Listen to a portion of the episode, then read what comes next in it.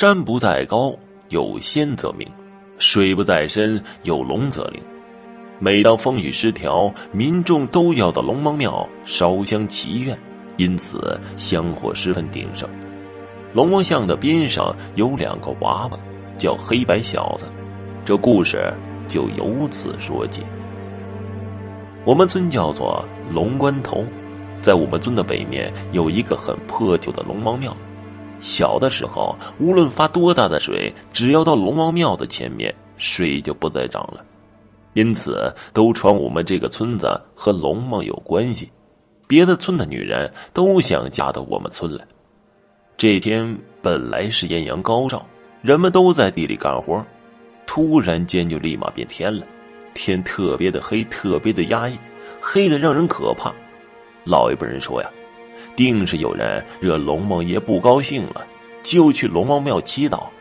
这一去才发现是隔壁村的人来找茬，在龙王庙里捣乱，这可是犯了大忌了。村里面的大人们扛着锄头就去讨公道，隔壁村的也不示弱，当着所有人的面把黑白小子摔了。就这样，双方动起手来。动手的同时，下起了瓢泼大雨，这一下就是好几天。最后以死了三个人为代价，这场架才算平息了。死的那三个正是抢黑白小子和摔的那个人。事情还没完，这连天的大雨不停的下，在第三天，我们西面的一个水库就发水了，大水哪个村子都没有淹。唯独抢黑白小子的那个村，被冲了，死伤无数。后来村里换了新村长，他是外地人，非要把龙王庙给拆了，可没人敢拆呀。